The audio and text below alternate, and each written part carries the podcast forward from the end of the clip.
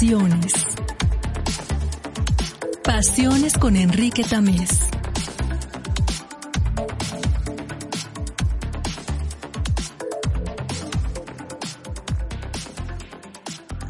Los seres humanos vivimos colgados de varios pretextos existenciales. Razones, emociones, impulsos, instintos, tendencias, obligaciones, simpatías, inercias. Pero hay algo que queremos destacar en este programa, las pasiones.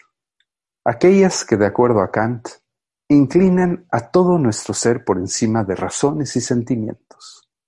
Esas pasiones que, de acuerdo con los ilustres franceses, hacen florecer la emoción amorosa. Las pasiones que describe Hegel como las astucias de la razón infinita. Hablemos durante sesenta minutos de aquellas pasiones que comparten esos extraños e intrincados entes que llamamos seres humanos.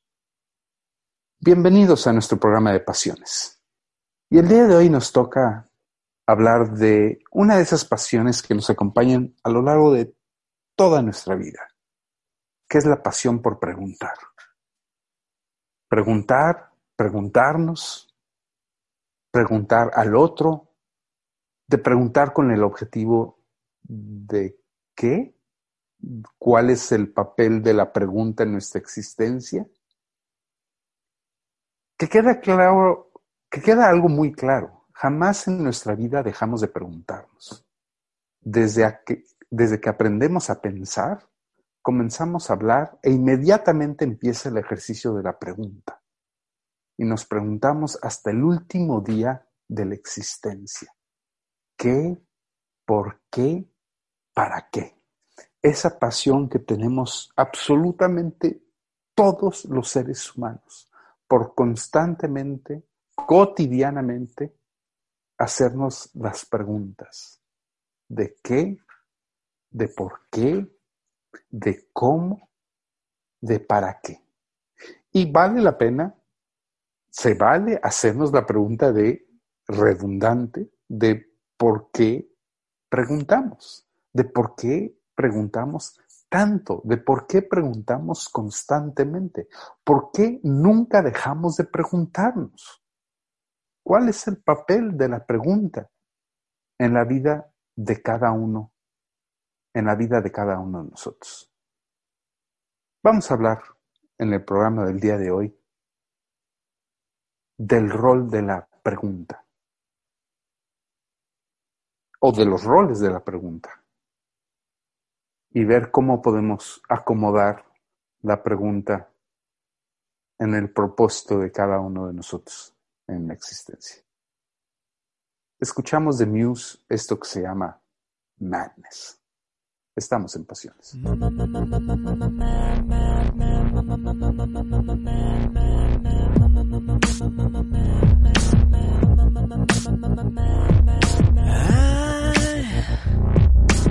I, can't get these memories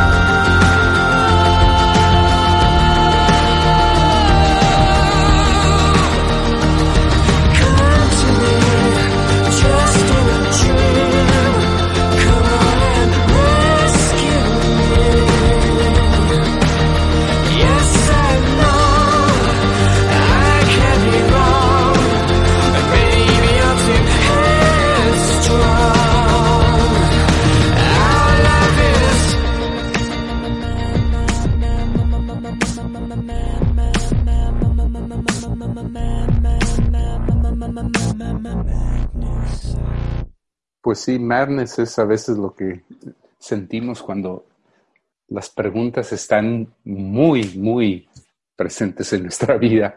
A veces, a veces las preguntas son ricas y, y están ahí de manera más o menos controlada y sopesando las diferentes decisiones que tomamos en la vida, pero a veces nos abruman, a veces están ahí de manera dictatorial, determinando cada aspecto de nuestra vida y, nos pueden llevar al desquicie. Eh, ¿Por qué están ahí las, las preguntas? ¿Cuál, ¿Cuál, es el papel de las preguntas en la vida de, de cada uno de nosotros? Eh, indagar es una actividad exclusivamente humana, profundamente humana. Al menos no tenemos evidencia de que los animales se hagan preguntas, no, no parece que se hagan preguntas, o si lo hacen, eh, no nos dan mucha evidencia de ello. Y, y parece ser que los dioses o los seres sobrenaturales, si es que existen, tampoco se hacen muchas preguntas. Otra vez, al menos no nos dan evidencia de que se hagan preguntas. Eh, de modo que de lo único que tenemos evidencia es de que los seres humanos se hacen preguntas, indagan y lo hacen de manera profunda y constante a lo largo de toda su vida. Y todos recordamos, creo yo, esa etapa casi chocante en la vida de los niños en donde todo, absolutamente todo se pregunta. Y digo chocante no cuando uno es el niño que se pregunta, sino más bien cuando uno es el adulto y tiene uno al niño preguntón al lado, que la primera pregunta está muy bien, y la segunda y la quinta, pero ya cuando llegan a la décima pregunta, ya se vuelve una actividad muy por demás chocante.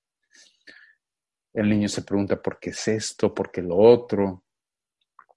Y parece que no hay algo más relevante que escuchar la explicación tras explicación tras explicación. Y hay que reconocer que el rostro del niño al escuchar la explicación es, creo yo, fascinante, porque uno se puede imaginar perfectamente bien lo que pasa adentro del cerebro de ese niño cuando está uno, cuando están ellos escuchando esa explicación. Pero no pasa mucho tiempo en donde de repente si ya estás satisfecho con la explicación, de repente el rostro del niño vuelve a cambiar porque lo asalta una pregunta más. Es decir, si hay un nivel de satisfacción en la respuesta, pues esta no dura mucho tiempo. Es, es, como, como el hambre, ¿verdad? Uno, uno se alimenta y uno se siente satisfecho, pero esa satisfacción no dura mucho tiempo. Llega un momento en que de repente aparece otra vez el hambre. Y así aparece una vez, una vez más, la pregunta.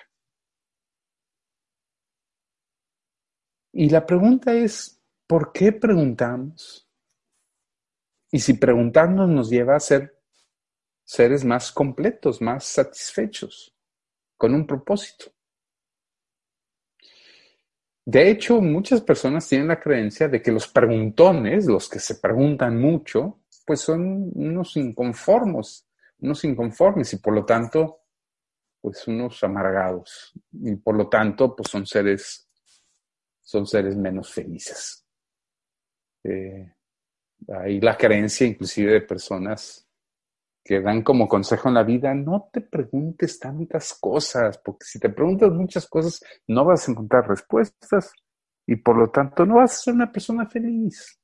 Entonces mejor, pues mejor no te hagas tantas preguntas, mejor Hazte las, las mínimas preguntas para que puedas ser una persona, una persona feliz. Pero la verdad es que hacerse preguntas no está tampoco bajo el control humano. Uno se hace preguntas porque es, es como el respirar. Uno no puede controlar la cantidad de respiros que uno hace cada minuto. Y si uno lo puede controlar, tarde o temprano, se vuelven actos, se vuelven actos inconscientes. Vamos a escuchar esto de Elbow que se llama I've Got Your Number. estamos en Pasiones.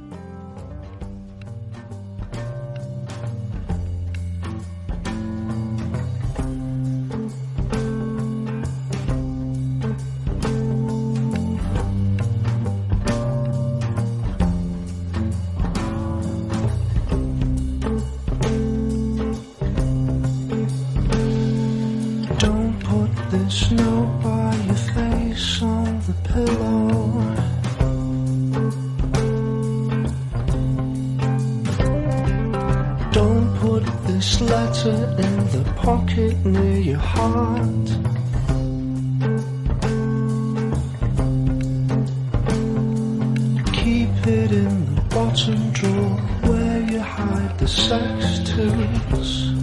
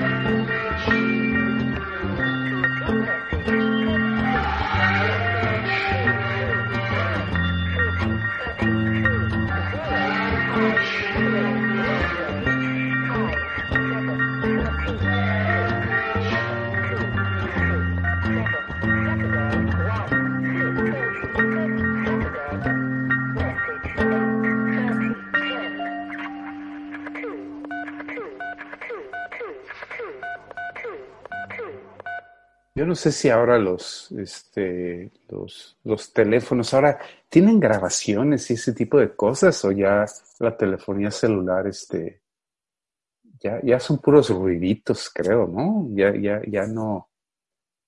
¿Qué hay de la, las operadoras y esas cosas? Ya, ya, ya son parte del, parte del pasado, ¿verdad? Ya la, ya la inteligencia artificial ya nos, ya desbancó también esas profesiones, lamentablemente. Pero bueno, eh, escuchamos a una de mis bandas favoritas, digo, no es que a muchos les interese, pero Elbow, si, si quieren alguna recomendación, creo que Elbow es una de las grandes bandas que no son tan conocidas, pero se los recomiendo mucho. Es una, es una gran banda de nuestra, de nuestra época. Estamos hablando del, del papel de, la, de las preguntas en nuestra, en nuestra vida y por qué somos tan, preguntan, tan preguntones y, y, y, cómo afecta eso y si es que afecta nuestros niveles de satisfacción y, el, el, lugar de estas preguntas en nuestra, en nuestra vida. Yo no estoy tan seguro que e, e, esta, esta vieja imagen de que los preguntones son, son gente amargada y, y los no preguntones pues son tienden a ser más felices. No lo sé, yo conozco gente bastante preguntona que, que pues se, ve bastante feliz en su vida, no lo sé, al menos en la apariencia. Pero bueno, volviendo un poquito más a una reflexión ordenada sobre el papel de la pregunta en nuestra vida, eh, hay un filósofo famoso del, en el arranque de la filosofía moderna, René Descartes, eh, Descartes tiene un principio filosófico muy conocido dentro y fuera del mundo de la filosofía, que es el, famoso cogito ergo sum. Pienso, eh, una frase en latín que significa pienso, luego existo. Que ese pienso en realidad no es un. El, pienso es una consecuencia. Eh, en realidad el pensar es resultado del dudar. Y el dudar en realidad es consecuencia del preguntar. El, primer ejercicio existencial, de acuerdo a esta filosofía cartesiana, es, es, el cuestionamiento. No hay acto primigenio eh, más que la capacidad del ser humano de cuestionarnos. Eso es lo que prueba la existencia humana la capacidad que tenemos los seres humanos de cuestionarnos. Podemos dudar, podemos cuestionarnos, podemos preguntarnos absolutamente de todo, podemos cuestionar lo que sea, salvo que estamos cuestionando. E, eso, eso no podemos cuestionar. Podemos cuestionar todo.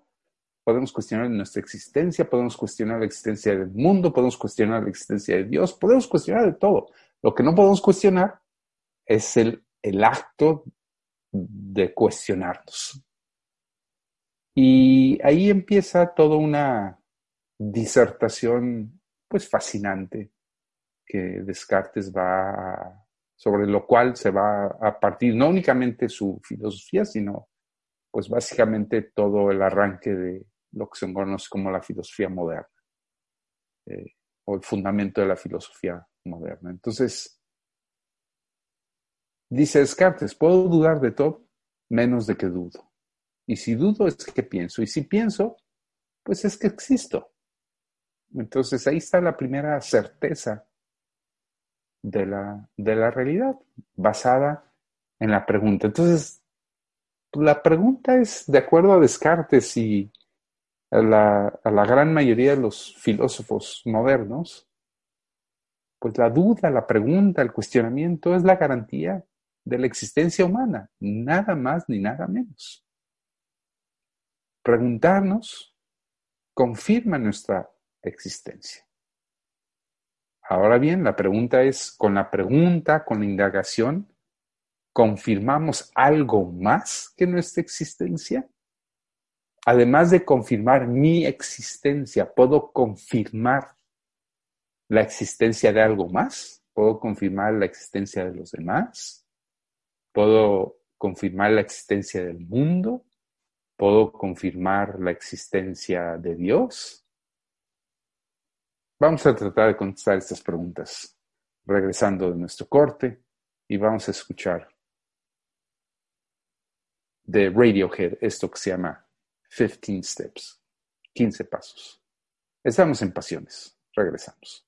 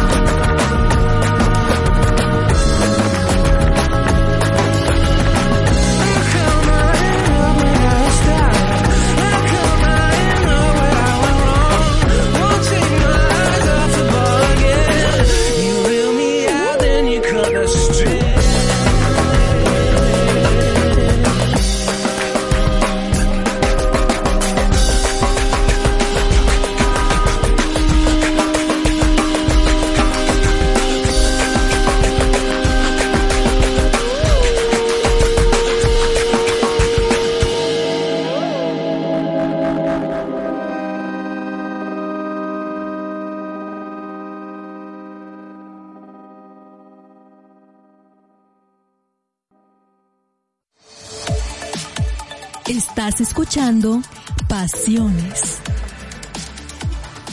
Estamos en Pasiones, eh, hablando sobre esta pasión de preguntar de todos los seres humanos. Espero que se identifiquen con, con esta pasión. Yo personalmente, y siendo profesor, pues este tema de la pasión, de la pasión de preguntar, me apasiona, disculpen la redundancia. Y lo encuentro particularmente fascinante en el ámbito académico. fascinante y además, pues muy necesario. El, siempre acomodar e incomodar eh, con las preguntas a mí mismo, a, mis alumnos, a mis colegas, con con las preguntas. Ahora, hacíamos antes del corte, eh, dábamos una justificación filosófica al papel de la, de la pregunta, del cuestionamiento, como, como la duda existencial, como el rol de la pregunta en, en la existencia humana. Pero quiero dejar a un lado el, el, el, rol filosófico de la pregunta y pasar a un ámbito más científico, porque lo que nos muestran los avances de las neurociencias en los últimos años es algo muy interesante acerca del papel de la pregunta en, en las estructuras neurológicas eh, en el cerebro. Y, y lo que hay en las neurociencias es que las preguntas tienen dos objetivos. Eh, me explico. Eh, por un lado, pues la, la respuesta clásica del papel de la pregunta, que es aprender algo nuevo. Y esto lo que significa en, en términos neurológicos es reacomodar nuestros conocimientos anteriores eh, porque cuando aprendemos algo nuevo, esto significa que pues, los conocimientos anteriores que teníamos, pues ya no nos sirven. Aprender algo nuevo significa eso, que, algo que sabíamos ya no funciona, entonces hay que desecharlo. Entonces hay que mover eso, hay que ponerlo, dicho en términos a lo mejor informáticos, hay que ponerlo en la basura y hay que traer esto nuevo. Ya no nos sirve lo viejo y hay que ponerlo nuevo. Eso significa aprender. Ahora, la pregunta también sirve para confirmar lo que ya sabemos. No únicamente sirve para aprender algo nuevo, también sirve para confirmar algo que ya está en nuestro cerebro y lo único que queremos es confirmar eso que ya está ahí. Repito, no está fácil de digerir, por eso lo estoy, lo estoy repitiendo. Por un lado, las preguntas sirven para aprender cosas nuevas y por otro lado sirven para confirmar cosas que ya sabemos. Si yo les preguntara a ustedes que me están escuchando, la mayor parte del tiempo, ¿qué creen que hacemos? ¿Las preguntas tipo A o las preguntas tipo B? Es decir, las preguntas para aprender cosas nuevas o las preguntas para confirmar lo que ya sabemos. La mayor parte del tiempo, ¿qué tipo de preguntas creen que hacemos? ¿La A o la B? ¿Para aprender cosas nuevas o para confirmar lo que ya sabemos? ¿Qué me contestaría? Y bueno, si les estoy haciendo la pregunta, es porque seguramente ustedes pueden adivinar que no es lo que piensan o lo que diría el sentido común, sino es lo, que, es lo contrario. La gran, gran, gran mayoría de las veces, nosotros hacemos preguntas no para aprender algo nuevo, es decir, no para cuestionar las cosas que ya conocemos, sino para confirmar lo que ya sabemos. ¿Por qué? porque para el cerebro humano, según nos dicen los neurocientíficos, es menos agotador recibir información para confirmar lo que ya se tiene que recibir información para desechar lo que se tiene y acomodar lo nuevo. Requiere de menos esfuerzo, de menos energía. Y el cuerpo humano, incluyendo el cerebro, muchas veces tiende a darle preferencia a aquellas actividades que requieren de menos esfuerzo, incluyendo, repito, las actividades del cerebro. Entonces, la gran mayoría de las veces, el cerebro humano opta por hacer preguntas para confirmar las cosas que ya sé y no para aprender cosas nuevas confirmar lo que ya sabes, no estar en falta, juzgar o continuar con los mismos juicios. La mayoría de las veces hacemos preguntas para esto. Vamos a una pausa musical y seguimos con este punto que me parece muy, muy, muy interesante. Escuchamos a Joe Cocker y esto que se llama The Letter. Estamos en pasión.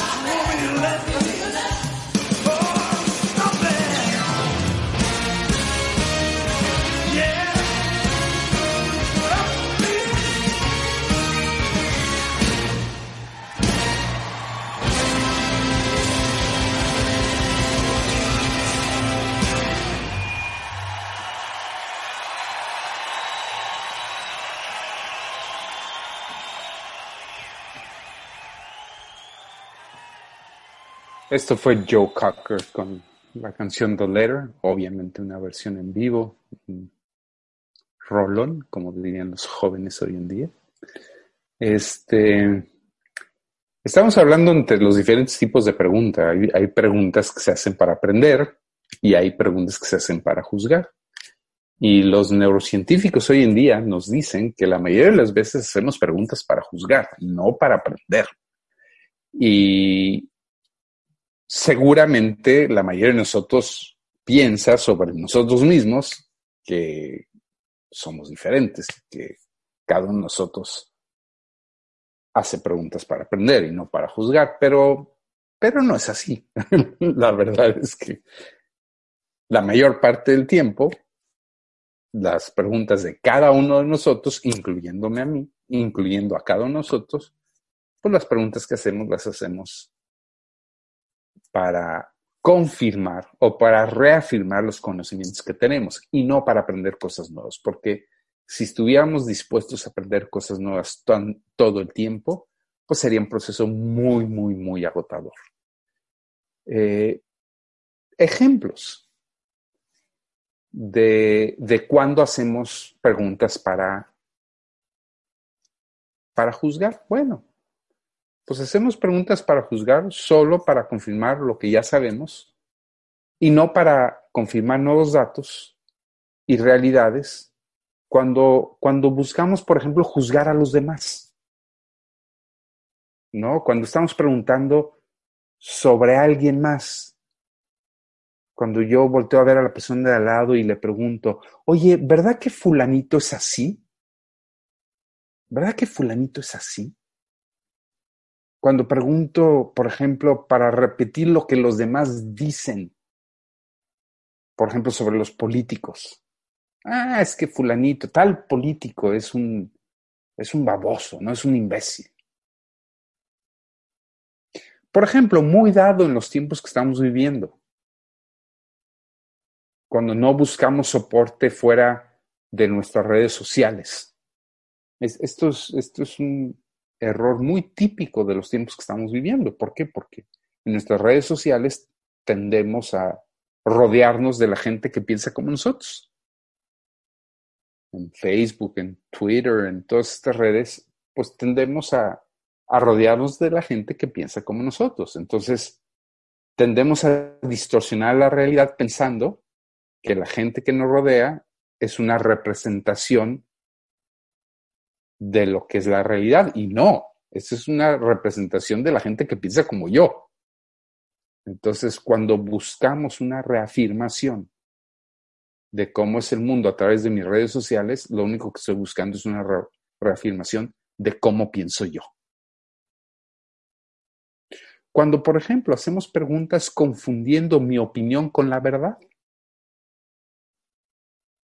e-, esto es, esto es un error muy, muy, muy común. O, por ejemplo, cuando decimos hablar con la verdad, cuando en realidad nos referimos a nuestros gustos o a nuestras preferencias. Cuando hablamos de música, cuando hablamos de religión, cuando hablamos de política, cuando hablamos de deporte.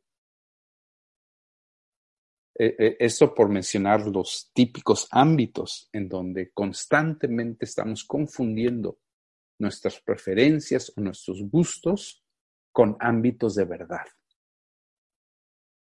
Y al estar haciendo preguntas en estos entornos, pues constantemente nos dejamos, nos dejamos perder. Y nos estamos engañando mientras pensemos que las preguntas que estamos haciendo en estos ámbitos son simplemente para confirmar lo que ya sabemos, está muy bien. Pero si creemos que estamos haciendo las preguntas en estos ámbitos para conocer cosas nuevas, pues ahí nos estamos engañando. Y, no, no, no, no, no, no podemos hacer esa, esa trampa de nuestro cerebro. Tenemos que estar muy conscientes que cuando estamos haciendo las preguntas en estos ámbitos, muy seguramente es para simplemente confirmar las cosas que ya sabemos. Porque es un sesgo de nuestro pensamiento que nos obliga, no nos obliga, pero sí eh, eh, es marcar una tendencia de la manera en cómo pensamos. Vamos a escuchar de Scott Bradley's Postmodern Jukebox, esto que se llama Creep. Estamos en pasiones. When you were here before, you couldn't look you in the eye.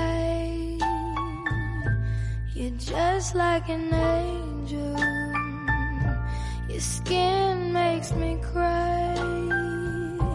You float like a feather and I'm beautiful world. I wish I was special.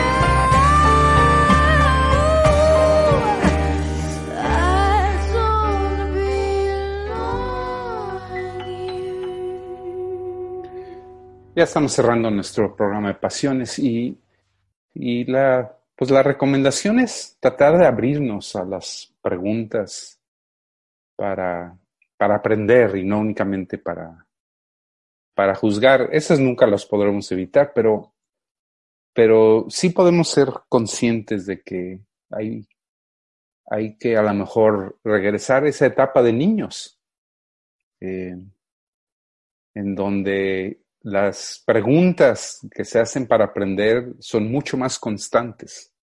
Y, quiero regresar a esa etapa de la infancia porque parece ser que hay una, hay una evidencia empírica de la relación que existe de los, en, en esa etapa, en la etapa de, de, la niñez entre, entre la actividad de la pregunta y el bienestar y la felicidad de los niños.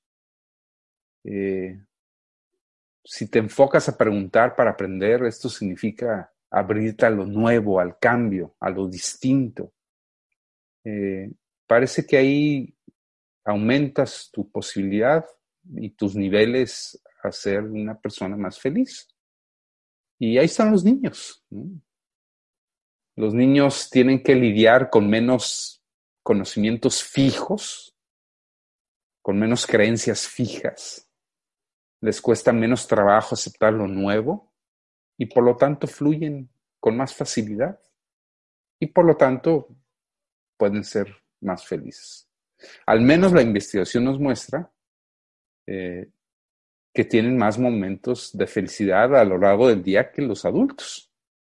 A los niños les cuesta mucho trabajo diferenciar entre sus, sus gustos y opiniones y la verdad. Aún así están más dispuestos a cambiar de postura que los adultos. Pero fíjense, en los niños hay una, hay una cuestión muy interesante y con esto terminando. Cuando los niños están jugando, pues a veces se pelean. Y el pleito dura cuánto tiempo? Cinco minutos, diez minutos. Se contentan y luego siguen jugando. No pasa mayores. Llegamos al final de nuestro programa. Les agradezco mucho. Eh, terminamos con esto que se llama Sweet Child of Mine, precisamente hablando de los niños. En la interpretación también de Scott Bradley's Postmodern Jukebox. Nos vemos en una semana. Que la pasen muy bien y cuídense, por favor, hacer caso de todas las recomendaciones de nuestras autoridades en estos tiempos de confinamiento. Nos vemos en una semana. Hasta luego.